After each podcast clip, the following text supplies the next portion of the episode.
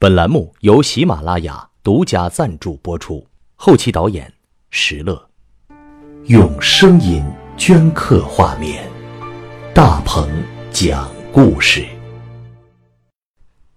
第三十九集。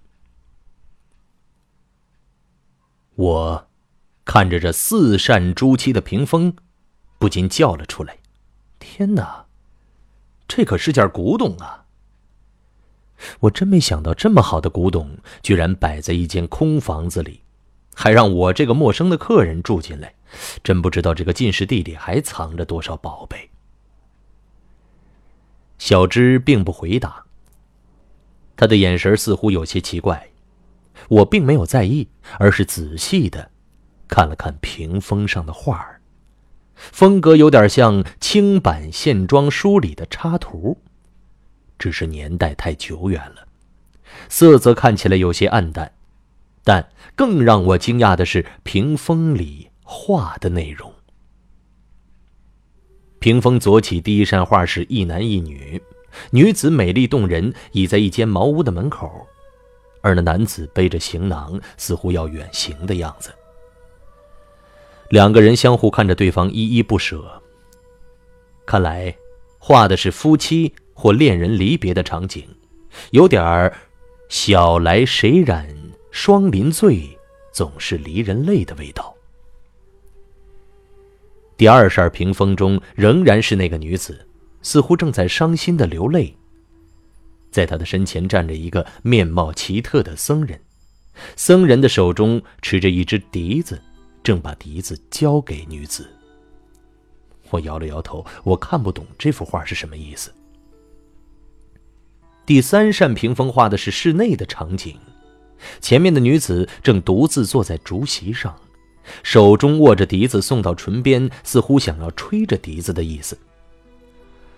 而在画面上方的房梁上，则悬着三尺白绫，难道是要悬梁自尽？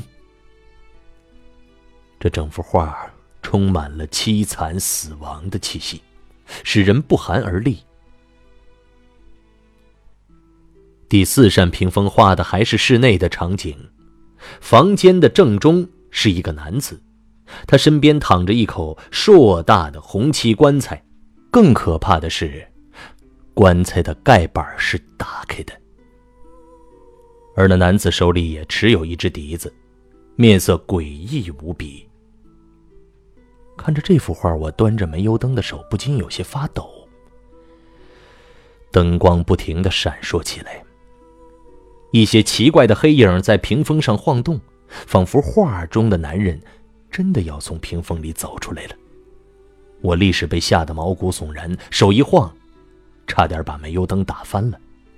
我不禁咂舌道：“小芝啊，这扇屏风实在太离奇了，这四幅画又是什么意思啊？”小芝蹙着眉头，犹豫了许久，才悠悠地说。这张屏风画的是胭脂的故事。胭脂，胭脂是谁呀？闪烁的煤油灯光映红了小芝的脸，她柔声娓娓道来：“在明朝嘉靖年间呢，荒村有一对年轻的夫妇，妻子的名字叫胭脂。夫妇俩过着日出而作、日落而息的平静的生活。”唯一的遗憾是没有孩子。平静很快被战争打破了。当时的浙江沿海战乱频繁，常有日本海盗出没。这段历史你应该知道吧？呃呃，当然，嘉靖年间正是倭寇之乱最严重的时候，而浙江又是倭寇攻击的重点。那一年，官府到荒村来征兵，将胭脂的丈夫强征入军队，去外省和倭寇作战。虽然胭脂夫妻俩非常的恩爱，但面对战争也无可奈何。丈夫在临行前与胭脂约定，三年后的重阳节，他一定会回到家中和她相会的。如果届时不能相会，两个人就在重阳之夜，一同殉情赴死。在丈夫远行的日子里，胭脂始终矢志不渝。在小山村里忍耐寂寞，独守空房，苦苦的等待丈夫的归来。时光荏苒，一晃三年就过去了。重阳节将近，而远方的丈夫却依然杳无音讯。胭脂每日在荒村门口等，却不见丈夫的归来。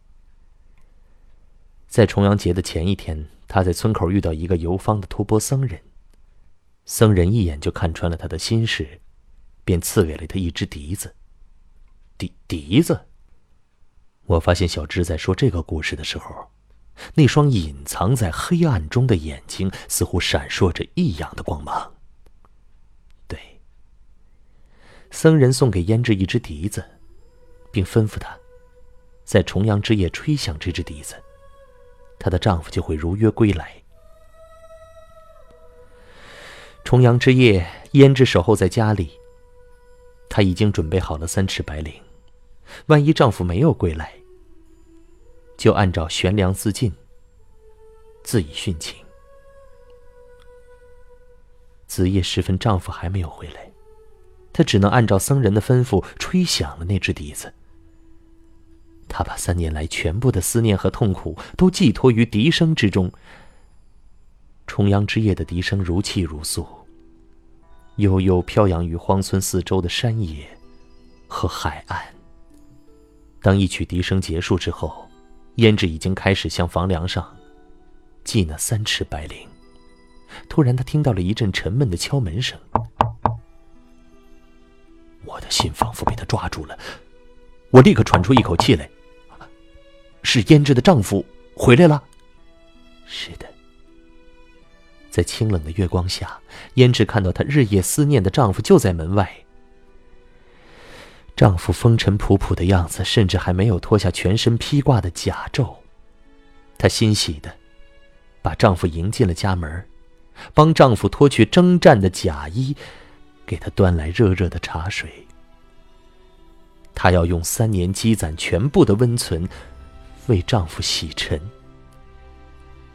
或许是千里迢迢赶回家太辛苦了，丈夫显得脸色苍白，体态羸弱。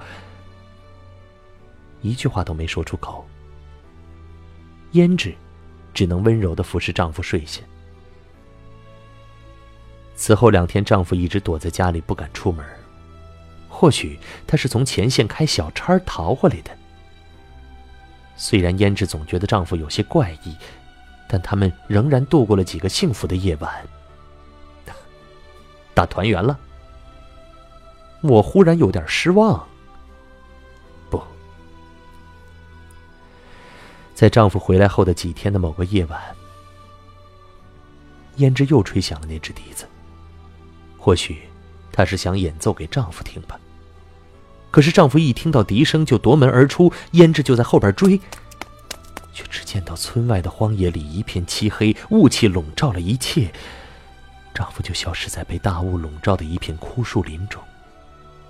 此时的胭脂后悔莫及，她在村外寻找了三天三夜。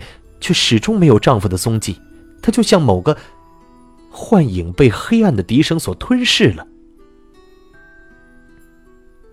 又过了数日，几个和胭脂丈夫一同被征入军队的同村人回来了。他们告诉胭脂，她的丈夫早在十几天前的重阳之夜，就在战场上死了。胭脂不敢相信，但许多人都亲眼目睹了她丈夫的死。更有知情者说，重阳节那晚，她丈夫在千里迢迢之外的沙场，知道自己没可能回家履行和妻子的重阳之约，于是，在激烈的战斗中，他故意冲到队伍的最前头，结果被倭寇乱箭射死。他名为战死，实为殉情，以死亡。履行了和妻子的约定。那，那在重阳之夜回到家，这个男人又是谁呢？鬼魂。小芝缓缓的吐出了这两个字：“是胭脂丈夫的鬼魂，在重阳节如约归来了。”啊，我明白了。胭脂的丈夫在重阳之夜战死了，为的就是让自己的魂魄能够飞越千山万水，乘风归乡，回到自己心爱的妻子身边。而当胭脂吹响那游方僧人赠予她的笛子时，神秘的笛声就飘荡于月空，能够指引自己成为孤魂野鬼的丈夫找到回家的路。我在寒冷的冬夜里颤抖的说完这句话。我忽然觉得这个故事既浪漫到极点，却也恐怖到了极点。小芝在我耳边轻声的问：“你怎么了？”“啊，啊，对不起，你把我给吓着了。那那胭脂后来怎么样了？”您正在收听的是由喜马拉雅出品的中篇悬疑纪实小说《荒村公寓》。由大鹏播讲。你也可以搜索微信“大鹏讲故事”，查看小芝生前的照片儿小芝刚要说话，一阵诡异的声音突然从耳边响了起来，那是笛声。带着某种诡异的曲调，如一把锋利的刀片划破了荒村黑暗的夜空。小智的脸立刻就变了，他捂住自己嘴巴，打开窗户，但夜色中什么都看不清楚。我也被这笛声吓得毛骨悚然。小时候我学过笛子的，至今还会吹上几个曲子，但这样可怕的笛声我从来没听说过。小芝下意识的向我身上靠了靠，我顺势扶了他的肩膀一把。笛声似乎从荒村外面的山上传来的，我们分辨不清方向，一下子有些手足无措。小芝压低了声音说：“不，我不能再说下去了，你你早点休息吧。”我还想说些什么，但看到小芝那张惊恐的脸。我就什么都说不出了。小芝跑出了房间，摇摇欲坠的楼板上发出一阵的声音，和笛声一样的让人心惊肉跳。几分钟之后，笛声消失了，古宅又恢复了万籁俱静。现在，这栋小楼里只有我一个人了。一扇画着诡异故事的古屏风就在我的面前，不知道这屏风里的人会不会半夜三更跑出来呢？反正我真的听说过这种怪谈。我把棉被铺到了木榻上，迅速的钻了进去。这是我在荒村的第一夜。我的精神和身体都累极了，不一会儿就睡着了。后半夜我又醒了过来，我发现我自己浑身都在颤抖，额头全都是豆大的虚汗。一阵奇怪的预感冲塞着我的心头，猛烈的心跳让我几乎窒息了。这是怎么回事啊？我从木榻上爬了起来。房间里一片漆黑，死一般的寂静。我穿上了衣服，小心翼翼地走出了房间。房门外是一道木栏杆组成的走廊。寒冬里夜色朦胧，我只能依稀地看到进士地大致的轮廓，它宛如一座古代的坟墓。忽然。我感到了某种异样的气息，我颤抖着缓缓扭过头来，把目光投向隔壁的房间。窗户里透出一线烛光。天哪！我差点没叫出来。那应该是一间空关着的屋子，怎么会半夜三更亮起烛光呢？我还是控制住了自己。我先用唾沫舔湿了手指。在窗户纸上悄悄的捅出一个洞，我的眼睛缓缓的靠近了窗户，眼睛贴在窗户纸的洞眼儿上，洞眼儿的大小正好合适，我可以看清房间的情景。在一张明清样式的梳妆台上，点着一支蜡烛，烛光幽暗而闪烁，照亮了梳妆台前的一个背影。那是一个穿着白衣服的女子，但她正好背对着我。梳妆台上虽然有面镜子，却被她的头发遮住，所以我无法看到她的脸。从她后边的体型来看，应该是一个年轻的女子。她的手里拿着一只棕色的木梳，正在缓缓地梳着头发。他的头发又黑又长，在烛光的照射下发出的光泽。他微微侧着身子，右手拿着木梳，左手握着头发。如黑色瀑布般的垂在身体的一侧，他就这样一直坐在梳妆台前，似乎是全神贯注的梳啊，梳啊。在这古老浸湿的寒冷夜里，我在一个窗户纸上的洞眼里看到了这么一幕令人不可思议的景象，就好像看到了另外一个时空似的。我真的害怕我会忍不住大叫起来，我悄悄的退了一步，才发现自己的腿都软了。我立刻回到自己的房间，抹去额头上的汗水，但还是不敢出声，因为那个女人就在我一墙之隔的地方。想到了这儿，我不敢睡觉了。我静静的蜷缩在木榻上，虽然紧闭着双眼，可是脑海里不断的浮起刚才那幅景象。他是谁呀？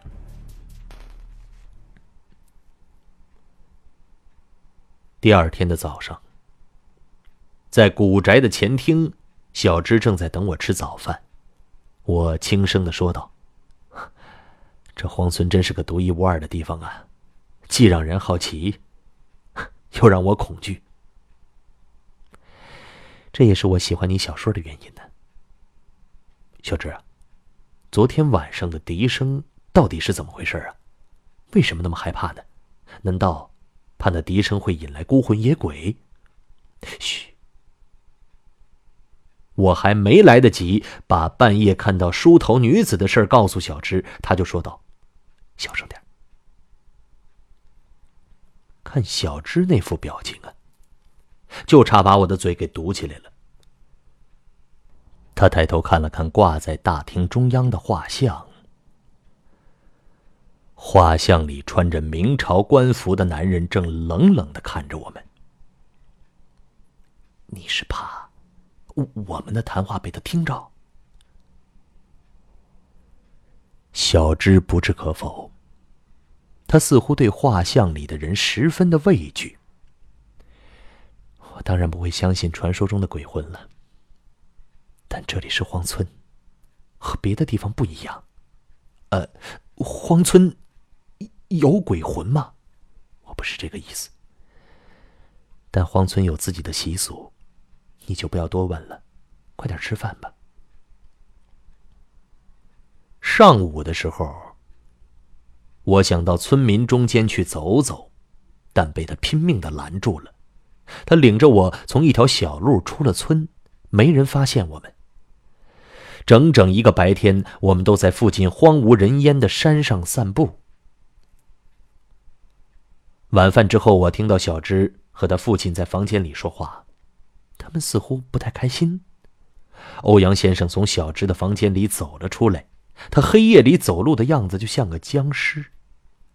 我悄悄的走上了小芝的楼梯，推开了他的房门。嗯。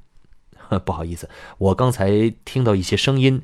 呃，小芝的房间里非常干净，墙上刷着涂料，还有电视机和电脑，只有几扇木格的窗户，使人能想到这栋古老的宅子。